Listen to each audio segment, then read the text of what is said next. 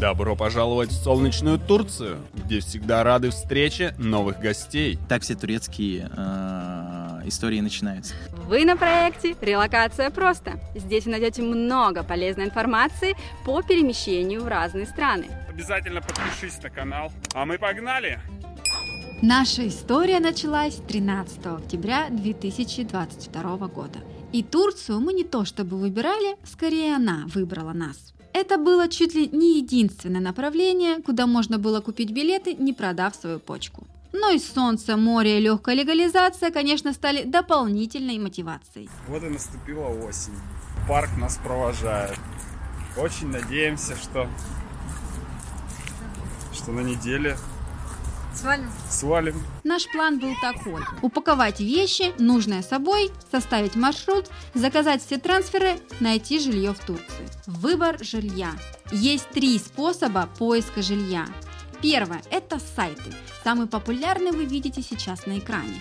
Но им можно пользоваться только имея турецкий номер. А другие сайты вы можете найти в нашем телеграм-канале Relocate нижнее подчеркивание Easy. Все ссылки в описании. Второй способ – это поиск на Airbnb. Выбираем виллу или апартаменты на недельку или две, бронируем, оплачиваем.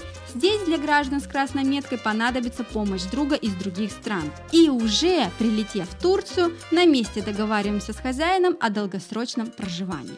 Третий способ – это чатики или какие-то агентства. Классная новость для нас и хорошая возможность для вас. У нас появился спонсор, который предоставляет возможность бесплатного инфотура на Северном Кипре. Недвижимость Северного Кипра с Натальей Рей. Приглашаю вас приехать на бесплатный трехдневный инфотур. Наш трансфер уже встречает вас в аэропорту. Вы заселяетесь в один из лучших комплексов Северного Кипра на три дня. И дальше в течение всех трех дней мы ездим, изучаем остров с разных сторон, ездим в разные локации, разные города, обязательно смотрим абсолютно разные объекты недвижимости именно под ваш индивидуальный запрос. Приезжайте на Северный Кипр, мы вас с удовольствием встретим и влюбим в этот прекрасный остров. Все ссылки вы найдете в описании. Мы пошли вторым путем. Так мы попали в город Калкан. Да, его мало кто знает, но или знал на тот момент. Выбор был прост.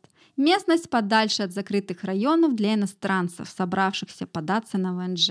Плюс это была вилла с бассейном и цены ниже, чем любое жилье в Анталии. Погуглив о местности, мы узнали, что Калкан был основан около двух столетий назад греческими купцами. Находится он рядом с несколькими известными достопримечательностями. Пляж Капутаж, знаменитая Ликийская тропа и Патара. Это место очень хвалили, а слово «luxury» статья говорила о том, что, возможно, картинки совпадут с реальностью. Итак, все готово? Поехали!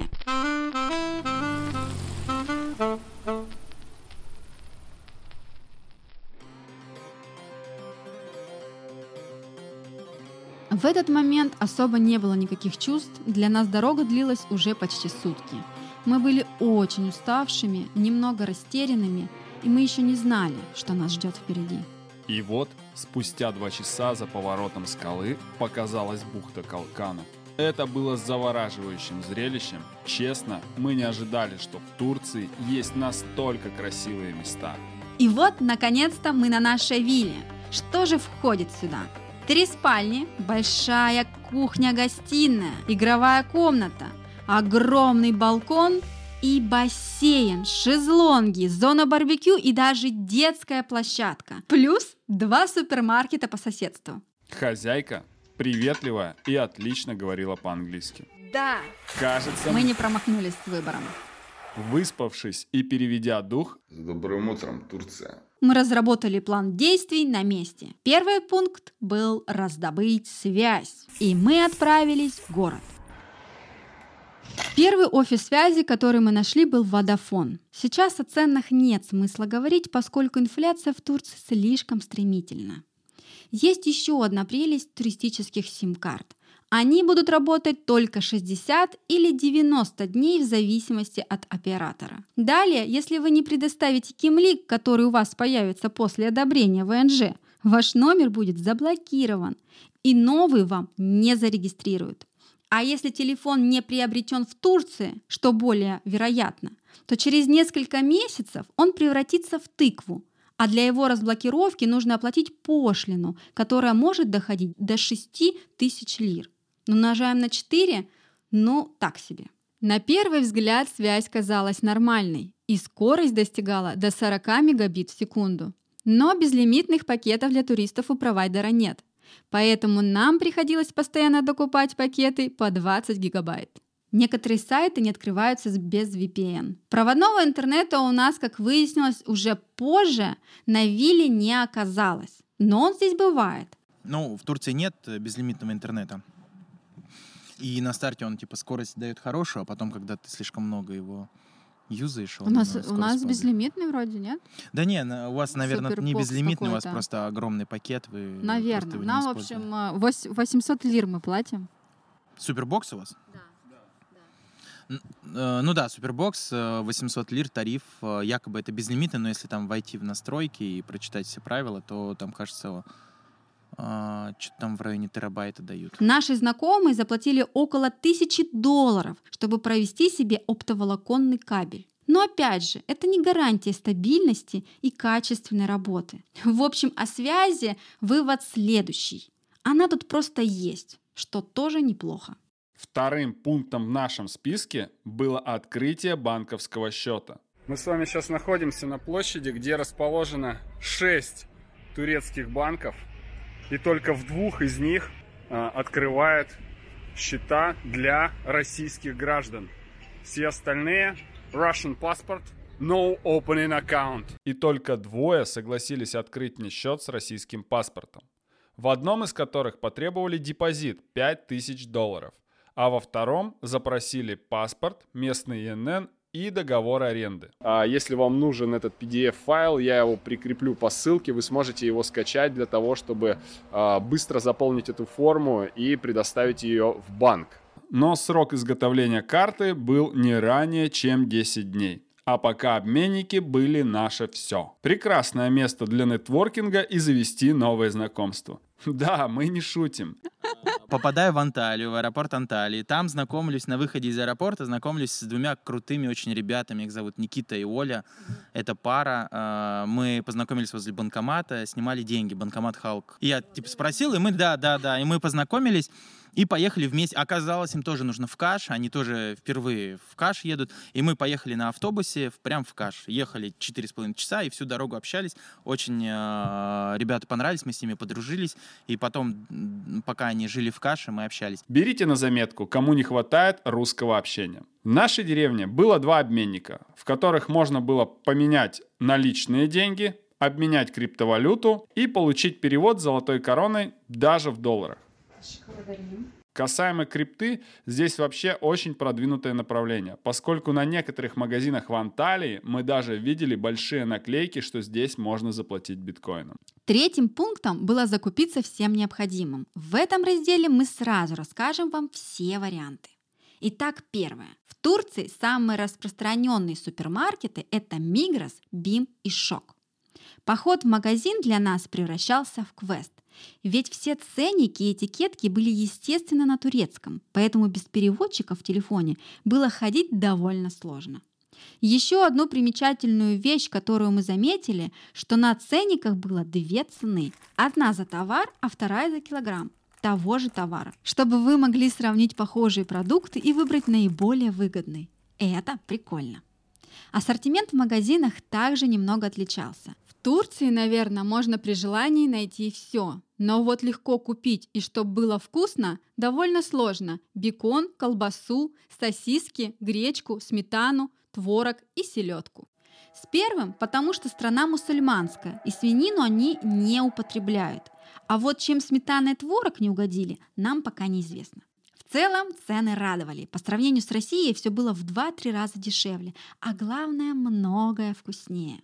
Еще одно место, где можно неплохо пошопиться, это местные рынки, где всегда можно купить много свежих фруктов и фермерских продуктов. В таких маленьких городах, как Каш и Калкан, рынки привозные. Сюда приезжают торговцы с разных городов. То есть они работают не постоянно, а несколько раз в неделю. Например, в Калкане два раза. Ну и как заведено в Турции, есть день, когда рынок работает для туристов, а есть для местных. Чем отличаются эти дни? Конечно же, ценой. Для туристов все дороже. Вообще в Турции четыре цены. Цена для турков, цена для арабов, цена для иностранцев, знающего турецкий, и цена для туристов. Всегда нужно торговаться. На этом местном рынке также можно купить всякие бытовые мелочи и много недорогой турецкой одежды. Поскольку нас впереди ждала зима, то мы прикупили себе две толстовки всего по 300 лир. И это было правильное решение. С этими кофтами мы почти не расставались на протяжении всех зимних месяцев. Но об этом немного позже, когда дойдем до раздела турецкой зимы. Поскольку, чтобы к ней подготовиться, нам пришлось сделать еще несколько важных покупок камин и кипятильники. Также мы успели посетить местные торговые центры и островок Европы Икея.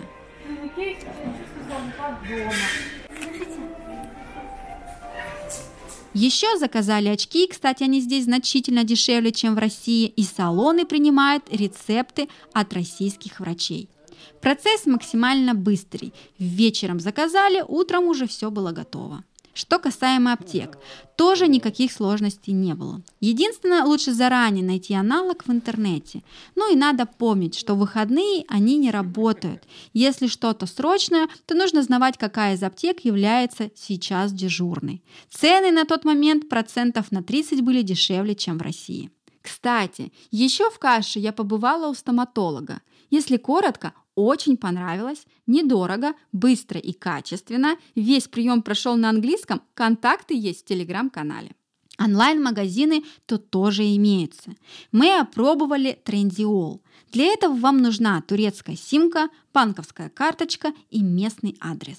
Еще нам приглянулись мандаринчики и апельсины, которые в огромных сетках продаются в сезон на трассе. У нас картошка в сетках, а у них апельсины. Все это время мы передвигались на разном транспорте, начиная от аренды скутера, которую мы впервые брали на прокат, чтобы съездить в соседний каш, чтобы сделать мне ногти. Да, мне пришлось ехать на маникюр аж в соседний город, поскольку в Калкане на тот момент с этим было проблематично. Так вот, первая поездка на скутере была незабываемой. До этого мы просто на нем никогда не ездили. Поначалу было очень страшно, но при этом очень эмоционально.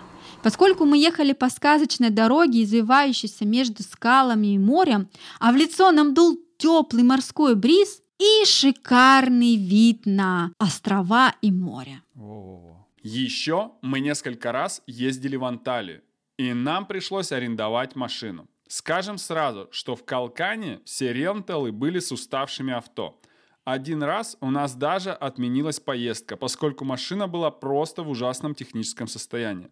Но по совету друзей, в следующий раз мы нашли хороший рентал в Каше. Там все машины были свежие и изначально дешевле, чем в Калкане. Да, еще отметим стоимость бензина. На момент съемки она составляла 25 турецких лир, что около 100 рублей за литр. Поэтому рекомендуем вам брать либо дизельные машины, поскольку они более экономичные, либо бензиновые с небольшим объемом двигателя, поскольку в противном случае на топливе можно изрядно поиздержаться. Да, причем бензин немножко упал, если не ошибаюсь, но водители не опустили цены. Там еще такая история была, они поднимали э, ну, так, э, э, ну, постепенно цены и объясняли тем, что бензин растет. А потом, когда бензин резко упал, а он реально упал сильно, я к тому же Кемалю звоню, говорю, Кемаль, опускаем цены? Нет, не опускаем. Я говорю, ну бензин же упал. Он говорит, ну, типа, ну, типа инфляция, налоги выросли, Тур... типа жизнь подорожала. Турция похожа на Россию, да? Да, только подъем. Никакого ш... ни, ни, ни шага назад. Да, да, ни шага еще одной неожиданностью для нас в поездках стали туалеты на заправках. Они выглядят словно космические станции. Сам моет, сам смывает, сам открывает двери. Если же у вас нет прав и вы вообще не хотите водить, то с общественным транспортом даже в нашей деревне никаких проблем не возникало. Автобусы ходили каждый час, стоили недорого, поэтому можно обойтись и ими. Даже на пляж мы потом ездили на нем. Капуташ-Бич – это один из самых красивых пляжей Турции. Собственно говоря, он и был приманкой для нас. Капуташ – это пляж с прозрачно-бирюзовой водичкой и восхитительными видами между скал и островов. Чтобы спуститься на берег, нужно преодолеть около 200 ступеней. Лестница не крутая, она удобная. На месте вас будет ждать бар, раздевалка, душ и даже горячая кукуруза. Что еще было? Шашлыки. Но это самый популярный способ досуга. Зоны барбекю есть на всех виллах. Даже встречаются в квартирах на балконе. Ах, ну конечно же, рестораны и кафе разного разлива. Самое яркое впечатление оставил ресторан, хотя это скорее придорожное кафе, где нам приготовили свежайшую рыбу, только что пойманную в море. Да, этим, конечно, сильно не удивить на Средиземном море, но главные впечатления нас ждали внутри. Там висели высокие качели, которые спускались вниз прямо к морю. И когда ты раскачиваешься, то ощущение, будто Париж над морем. Наверное, именно так я всегда представляла их, когда слышала фразу «крылатые качели». Пока мы были там и ждали свои блюда, к нам приплывали морские черепахи, что, конечно, вызвало огромный восторг.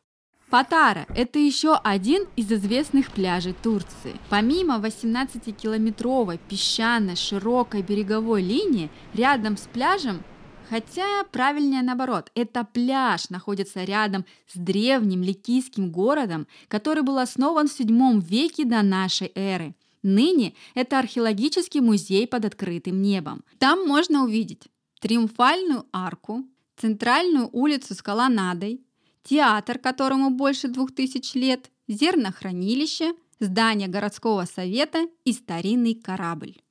Еще одно приятное приключение в нашей копилке – Анталийская набережная. Наверное, самое знаменитое место для досуга в Анталии. Здесь и туристы, и местные, одинокие, и семейные, спортивные, и ленивые – все найдут что-то для себя.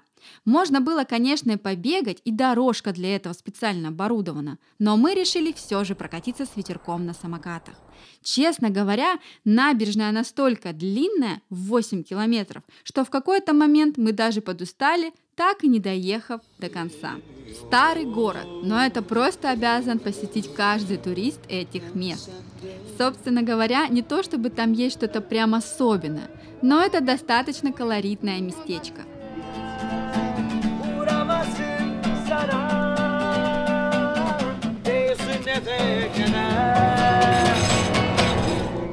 Что приглянулось нам помимо узких старинных улочек, так это бесплатный панорамный лифт, с верхнего этажа которого открывается симпатичный вид на бухту, внизу которой наше внимание привлекли кораблики в стиле пиратов Карибского моря. Мы провели там, наверное, час, изучая их со всех ракурсов. Прогулки по Калкану и Кашу можно выделить в отдельный вид досуга. Но до чего же эти два города прекрасны? По их улочкам можно ходить часами, разглядывая и фотографируя все подряд. Я влюбилась в них навеки. Но главным нашим досугом это были работа и онлайн-образование, но об этом будет отдельно подробное видео. В итоге мы все же решили подать документы на ВНЖ, для этого нам понадобился договор аренды у нотариуса, ИНН, страховка для лиц старше 18 лет, биометрические фото в электронном и напечатанном виде. Первые подойдут для онлайн-анкеты, вторые уже для печатной ее версии. Это обычные фото на белом фоне, причем в салонах не всегда все проходит гладко. Например, нам пришлось переделать одну партию фото дома, поскольку система не принимала фото из салона. Еще нужен турецкий номер для регистрации на сайте, также выписки со счетов, справка с места работы и куча разных копий, копии копий, переводы, переводы переводов, копии переводов. Список постоянно расширяется и добавляются новые фишечки. Номеротраж, страховка от землетрясений, турплан уже стали неотъемлемой частью этого процесса. Я сейчас думаю, думаю, что мы зря взялись вообще к получению ВНЖ в Турции, потому что получается, что выгоднее жить в Турции нелегалом и потом платить штраф. Вот что я думаю, потому что страховка, нотариус, это еще сейчас посмотрела, что для детей нужно постелированные их эти свидетельства рождения нужно перевести, оказывается, еще. Это тоже деньги будут.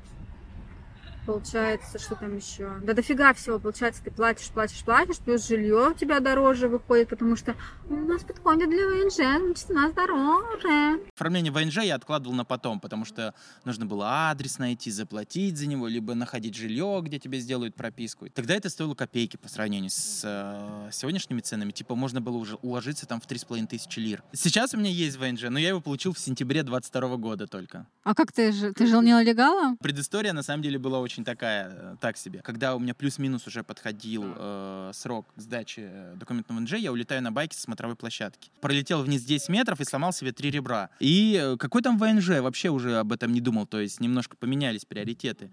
Э, основная моя была миссия выздороветь, типа все, чтобы было окей и так далее. И когда до меня дошло, что я уже такой злостный нарушитель турецких законов, и меня могут в любой момент депортировать, я решил заняться этим вопросом, но система не приняла мою заявку, потому что она не принимает заявки с Верстеем. То есть Да. она автоматом тебе не дает э, подать заявку.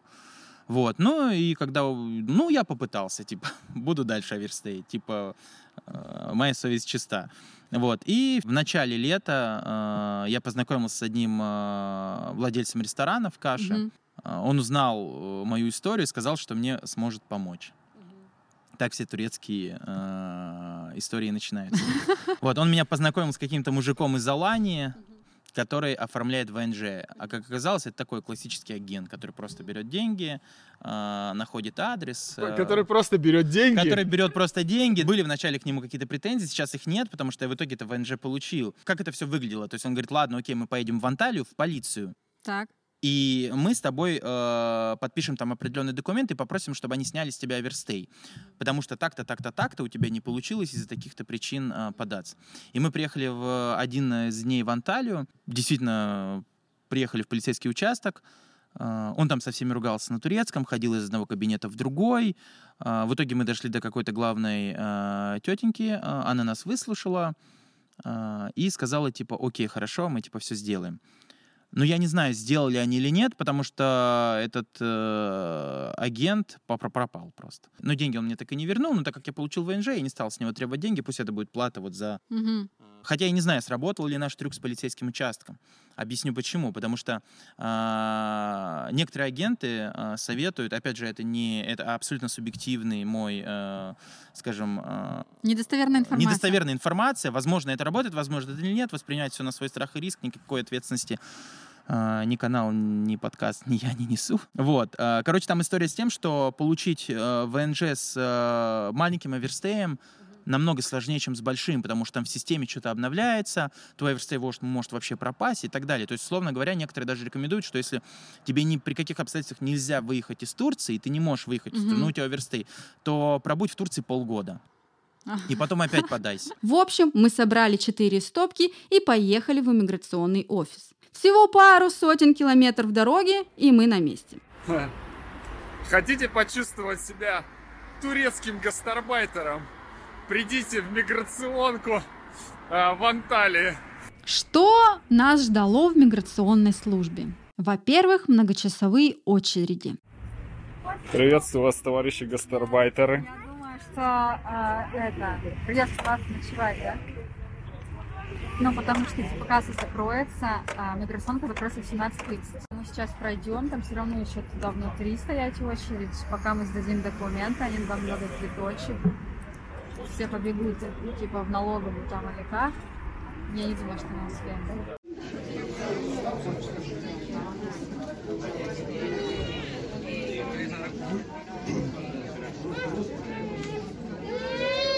Несмотря на то, что у нас было конкретное время в анкете. Поскольку на это время они назначают еще десяткам другим людей. И если это время назначено на вторую половину дня, есть огромная вероятность, что вы, как и мы, не успеете подать свои документы в этот же день. Так, по, значит, в миграционке, по крайней мере, здесь, в Анталии, значит, есть небольшая инфраструктура. Здесь есть э, ксерокс, можно ксерокопировать, если вы что-то забыли. И, насколько я поняла, что можно по WhatsApp скинуть а, документ, они тоже распечатают. Еще здесь есть кафе по приемлемым ценам. Чай отдельно стоит, точно знаю, 5 лир, стаканчик горячего чая. А что еще тут по инфраструктуре? И большая по- погулять. И большая? Большое много места погулять, походить. Второй момент, многие не знают, мы тоже не знали, когда платить. А, В общем, можно, оказывается, заплатить до. Приходит со своей анкеткой, он по анкетке высчитывает, сколько там стоит оплата и выдает вам этот квиточек с оплатой. Но принимает только наличные. Вот вроде бы все. Нам просто поставили отметки на анкете и сказали, приходите на следующий день, постойте еще раз в очереди, и мы примем у вас документы. В общем, а, наше путешествие не удалось. А, Ничего мы не смогли оформить. Нам поставили только печатку и сказали, приходите а, завтра. И снова дорога домой, а утром опять дорога в миграционку, далее снова огромная очередь, и та-дам! Подались. Мы сегодня подались. Танец победителя. Танец по- Мы подали документы 2 декабря. Тогда еще все было довольно легко и достаточно быстро, но не в нашем случае. Обычно ответ приходит от 10 до 30 дней, но нам не ответили ни через две недели, ни через месяц. А к тому моменту уже и телефоны наши были все заблокированы, и мы остались без связи. Окончательного ответа мы так и не получили до самого вылета из Турции. Да и потом мы не знаем, что было, но нас это уже не интересовало. А, Среди моих знакомых очень много людей, которые приняли решение покинуть Турцию, уехать в Грузию, в Таиланд, на Бали, потому что не получили либо продление, либо отказ. В общем, мы сидим, думаем, оставаться тут еще на месяц или брать билеты и гнать в Сербию. В городе Габек, кажется, как-то так он называется, в час езды от Калкана выпал снег. Турецкая зима. Наше знакомство с ней началось с проливного дождя, который практически сутки не прекращался. Проснувшись утром, мы увидели, что с гор устремились сильные потоки воды, которые просто могут затопить весь город. И то, что накануне выглядело выжженной солнцем саванной, может превратиться вот в такой водоем. Причем эти ливни могут быть настолько сильными, что вы просто не сможете выйти из дома. Поэтому будьте готовы, держите всегда полными свой холодильник, поскольку эту водную блокаду нужно будет как-то пережить. 2 декабря. А, Первым делом Первым делом заряд. Э, Да, в общем, э, сыро, неприятно, приболела. Мне вообще, короче, некомфортно, проснулись, э, сыровато, прохладновато. Первым делом сразу включили кондей, но он там что-то там теплый воздух гоняет, но вот вся одежда, она всегда такая сыроватая и неприятно холодная. И тогда не надо не придумывать приспособления, греть одежду, греть кровать, просто не одеяло, подушки. Просто поставьте печку в дом. После таких обильных дождей природа словно оживает. И спустя всего несколько недель все начинает распускаться и зеленеть. День девятой зимы. все супер. вот, мы проснулись, солнышко, на улице хорошо, вон я в шортиках. В целом все отлично. Да, совсем забыли сказать, что в Турции нет горячей воды. И все э, греют воду от солнечных батарей, которые размещают на крыше зданий. И поэтому, когда нет солнца, нет горячей воды. А мы настолько обнаглели, что раньше мы днем только воду набирали, чтобы горячая была. Лайфхак. Будем тестить, будем пробовать ванну нагреть кипятильниками. Мы купили, значит, такой трос, натянули над ванной. Нажимаем на кнопочку. Все, засекаем время. Сколько нам уйдет на это все. Пальцы в ванну не суем. Минут 20, и там у тебя прям уже парная. Вчера перегрели, случайно заработались. Зашли в комнату, а у нас как в хамаме пар везде. И все запотело. Вот, в целом пока все супер. Несмотря на то, что во дворе был декабрь и скоро встречать Новый год, солнце нагрело воздух, Я думаю, сегодня даже жарче, чем 19 градусов. Ты чувствуешь запах Рождества? И жарко вообще, Да. капец. Потом был Новый год, и к нам приехали в гости наши подписчики. Лена и Рома, привет! Мы с ними даже успели скупаться в море. Так вот мы начинаем Новый год, Скупание в Средиземном море. чего я вам советую.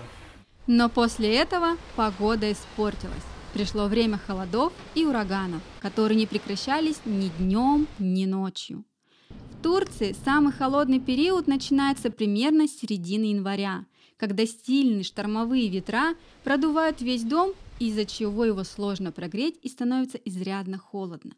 Причем на улице обычно теплее, чем в доме, поэтому днем мы ходили греться на солнце.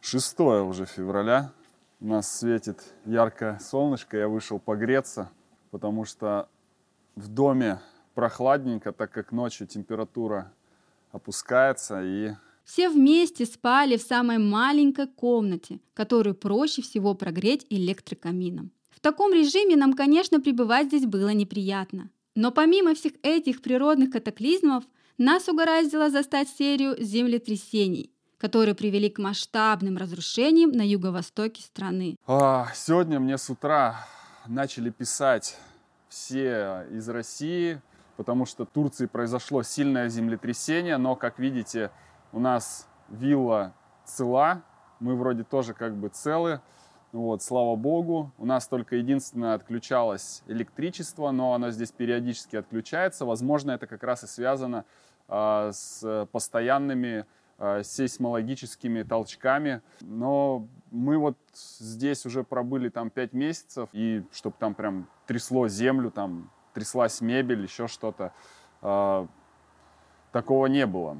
Да, климат в Турции имеет свои особенности.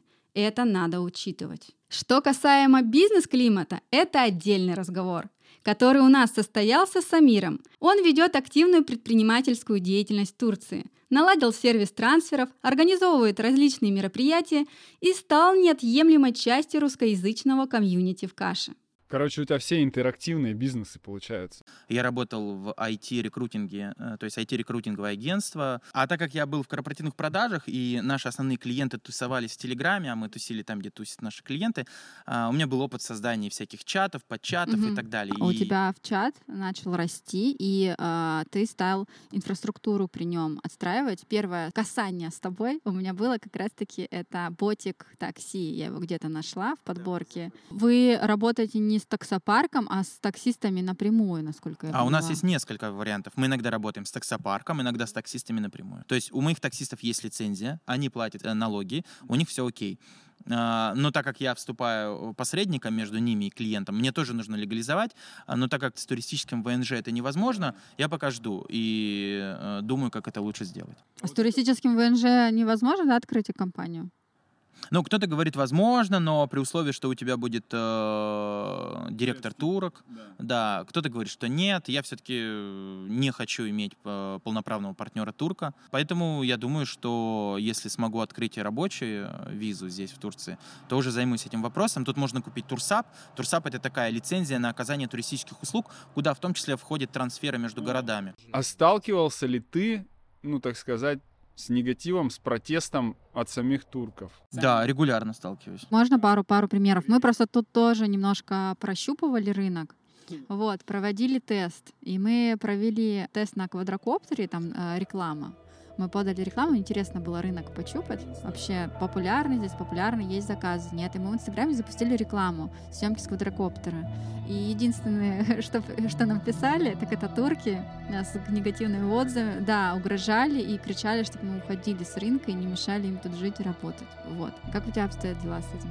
Ну, примерно так же. То есть, э, бывает, таксисты добавляются в чат, конкуренты, и рекламируют свои трансферы. Ну, это мой ресурс, я не даю там рекламироваться конкурентам. Так, это нормально. Понимаю. Я их баню, удаляю, а, они мне в личку пишут, жалуются, говорят, что мы там тебя сфотографировали, там написали заявление в полицию и так далее. Вот. Ну, как правило, это просто разговоры заявления в полицию реальные на меня пишут э, локалы русскоговорящие, которые живут в Каше, потому что у них тоже там есть свои какие-то бизнесы и так далее. И они были недовольны тем, что я ввел монетизацию чата и запретил давать бесплатную рекламу. То есть на старте mm-hmm. я с чатом э, вообще был типа как э, это мое хобби, я не планирую на нем вообще зарабатывать, и э, реклама там была бесплатная для каждого человека, два раза в неделю он мог рекламироваться бесплатно. Mm-hmm. Потом я понял, что никто не следует этому правилу, и ты не можешь отчитать эти два раза бесплатных. И плюс еще я стал выгорать. Ну, mm-hmm. я делаю классный э, инструмент, я наполняю его классной информацией, контролирую там все остальное. Почему я не могу за него получать деньги? Mm-hmm. Вот. И когда я вел монетизацию, э, многие начали жаловаться. В ноябре, если не ошибаюсь, да, в ноябре мы делали вечеринку в Тедаве, и был полицейский рейд. А, везде, по всему кашу, там много полицейских было. А, и в том числе они зашли к нам в бар. А, к счастью, у нас в Тедаве в тот день было мало людей, поэтому вечеринку они не испортили. Выключили музыку, полицейские проверили мои документы и сказали мне, типа, они сказали, а, ты Самир, типа, мы тебя знаем, на тебя очень много заявлений в полиции написано. Я говорю, окей, есть какие-то проблемы или там вопросы? Нет, нет, все хорошо, э, претензий к тебе никаких не имею. Э, вечеринки в хорошие месяца могут мне приносить э, 3000 долларов. Угу. А вот. затрат сколько у тебя уходит? Основные мои затраты на вечеринках это оплата диджеев, потому что я взял на себя а, полностью оплату диджеев, а сам, а, само заведение предоставляет алкоголь и делится с э, выручкой с кассы. А как ты вообще с вот этими турками из заведений, ну, договаривался? Ну, во-первых, они меня давно знают. Это не было, типа, я зашел с улицы и сказал, э, Мехмед, привет, будешь работать со мной, будешь э, давать 10% скидку моим клиентам. Это такого не было. Я у них кушал, я светился постоянно, я дружил с ними, то есть... На, на каком языке-то ты дружил? Да на каком-то непонятном языке. Ну, расскажи, как это Но было. это Google переводчик, это какой-то плохой мой английский. И мы как-то вот так вот договаривались. А вот вообще, кстати, давай поговорим немножко, а, мы все о хорошем, как удачно все сложилось. А с какими еще ты трудностями и проблемами сталкивался здесь?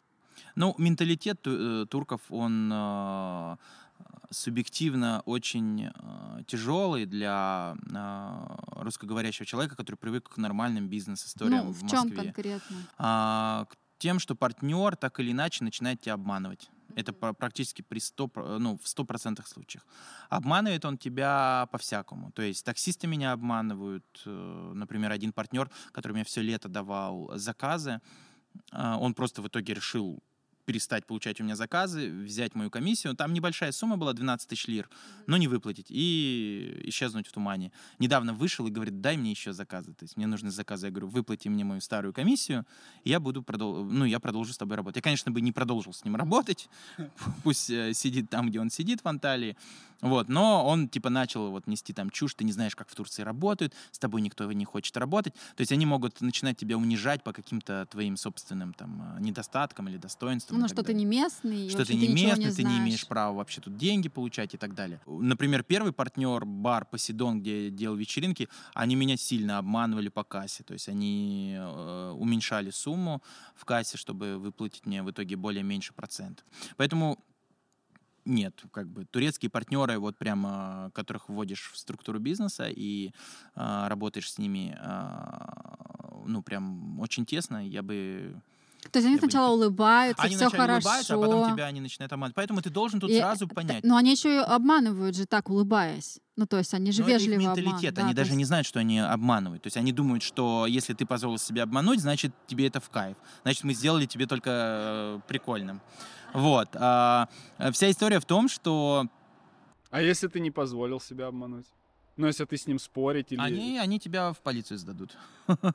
ну, условно говоря, тут очень легко наткнуться на такую вещь, что ты какое-то время работал с партнером, а потом а, вы не поделили что-то, потому что ему показалось, что он должен зарабатывать больше, и он просто пишет заявление на тебя в полицию, потому что он абсолютно защищен со всех сторон, а ты как иммигрант, а, тебя быстро депортируют. Mm. Поэтому, когда ты приезжаешь в Турцию и хочешь здесь делать какой-то бизнес, то сразу э, ты должен понять, что либо ты будешь эмоционально все время нестабильный, злой, потому что тебя обманывают, либо ты будешь учитывать этот факт и принимать это как данность. Вот я рекомендую второй вариант, потому что ты их не исправишь и не изменишь. А не работать с ними не получится, потому что ты в чужой стране, тут тебе нужны партнерские связи. Поэтому, э, ну, при, принимай за факт, что тебя будут обманывать. Просто контролируй размер этого обмана. Ну, то есть старайся, чтобы тебя не обманывали прям сильно. А как ты пытаешься себя обезопасить от этого? Ну, вообще закладываешь на эти риски? Какие, как, какую стратегию? Ну, а, основной мой момент это, чтобы все клиенты шли через меня, чтобы я их контролировал.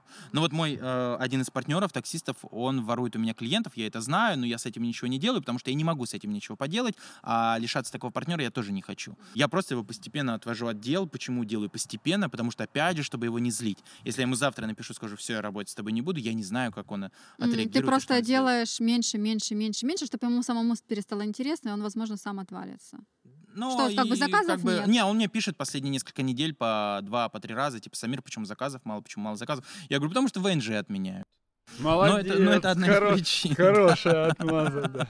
Ну, то есть ты прямо им не говоришь, то есть ты на открытый конфликт не выходишь с Не, ними никогда, ни при и просто да. ты понимаешь, щелкнул, что происходит и какая-то ты как бы движуха, и ты начинаешь его выво- выводить постепенно и заменять кем-то другим. Да, на открытый конфликт я не вышел даже тогда, когда у меня вот этот вот человек своровал деньги, 12 тысяч лир мои, 700 долларов примерно по курсу, а, таксист, ну, который должен был выплатить. У меня еще есть такой момент, я как бы с одной стороны доверяю людям, а с другой стороны я понимаю, что они меня могут обмануть, но я сейчас не беру эту комиссию, я накапливаю, чтобы он дал мне сразу какую-то сумму энную. То есть я не беру комиссию сразу после каждой поездки. Там вот э, Кемаль, например, к- э, у него накопилось как-то 70 тысяч лир моей комиссии. Это порядка там сколько? 3, тысячи долларов. Он да. выплатил тебе? Выплатил, да. А. Вот. э, Они же могут потратить просто. Не, не боишься а, этого, потому что, что, они я наберут единственный, их кто ему больше? дает заказы. Если он мне ну, не выплатит, он проживет на эти 3000 долларов, но потом без заказов останется.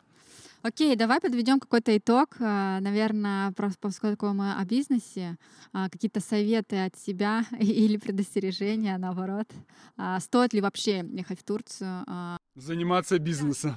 Турция однозначно удобный очень перевалочный хаб. И здесь точно, если у предпринимателя есть такая возможность, стоит открыть какое-нибудь юрлицо и в том числе э, сотрудничать с турецкими партнерами. Вот у меня есть хороший знакомый, э, они делают пуфики, на которых ты сидишь, но эти пуфики формы камней, ну то есть прям идеальный камень, как будто огромный камень.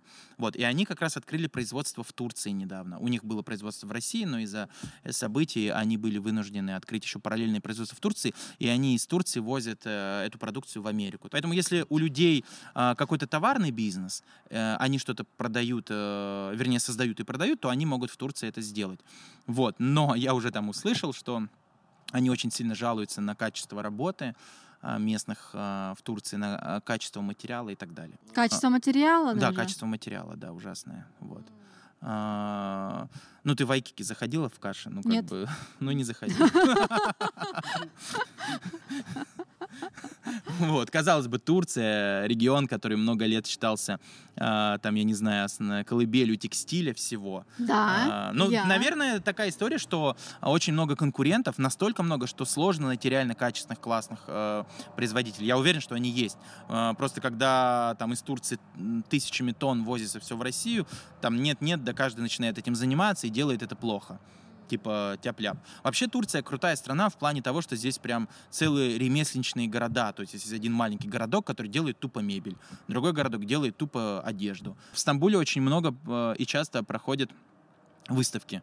И вот как раз на этих выставках можно познакомиться с э, производителями, например. Очень похоже, как в Китае В Китае, да. Мы были на таких выставках. Ну, наверное, они по модели Китая начали это делать. Вот. А вот, кстати, знаешь, какой у меня вопрос сейчас по ходу возник? Поднимался и по другим странам. Вот вообще, если ты все-таки взошел на рынок, оказывая э, услуги э, русскоговорящим, да, зная их боли, проблемы, их желания, потребности. А как ты думаешь вообще а, открыть для турков а, востребованную какую-то штуку? Имеет смысл на- рассматривать? Или они тебя как чужака, короче, отторгнут и все, скажут нет. Да, они, скорее всего, будут именно так э, к тебе относиться до поры до времени, пока ты не покажешь качество своих услуг. Потому что если мы говорим про, там, типа, условно говоря, э, B2B, ну, то есть корпоративные клиенты, они точно будут пользоваться услугами, а, там, например, э, русскоговорящих сантехников или русскоговорящих электриков. Потому что я не хочу никого обидеть, но турки не умеют в это. Да? Да, они не умеют в это. Ну, есть какие-то профессионалы, возможно, но их очень мало. В основном все делается тяп-ляп. Ну, то есть все делается через пень-колоду. Но это не камень в их огород, просто они делают что-то другое круто. Вот. Тем более они живут в такой стране благословенной, где круглый год лето, они чилят, расслабляются. Хочешь, не хочешь, ты просто сам по себе становишься таким, знаешь, э, на расслабоне. Вот. У нас в Каше очень много предпринимателей. Они изначально были, они не- не здесь стали предпринимателями, но они приехали и, соответственно, продолжают развивать свой бизнес. Они выводят какие-то продукты на рынок Турции? А, нет. Но изначально их аудитория русскоговорящая. Вот. А, Нет, приезжать чисто в Турцию и делать здесь какой-то бизнес для турков, ну, это так себе. Турецкое законодательство построено таким образом, чтобы тебе максимально усложнить этот э, путь. Вот. Но я знаю людей, которые покупают отели, клубы и так далее. Но, как правило, если ты начинаешь изучать эту историю, то там всегда либо муж, либо жена турок. Ну, как бы. Да, да, да, вот именно. Все, я думаю, на этом и стоит подытожить. Я думаю, да, на этом мы и закончим. Таким было наше первое знакомство с Турцией. Мы для себя окончательно решили, что она хорошо подходит для короткого отдыха, но некомфортно для долгосрочного проживания и ведения нашего бизнеса. Поэтому мы решили отправиться дальше и 21 февраля покинули Турцию, улетев в Сербию. Но это уже другая история, о которой мы обязательно расскажем в следующих выпусках. Поэтому, если вам понравилось и вы хотите узнать, что происходило дальше, подпишись на наш канал. И следи за нашим инстаграм. Все ссылки будут в описании. И помните, вместе релокация просто.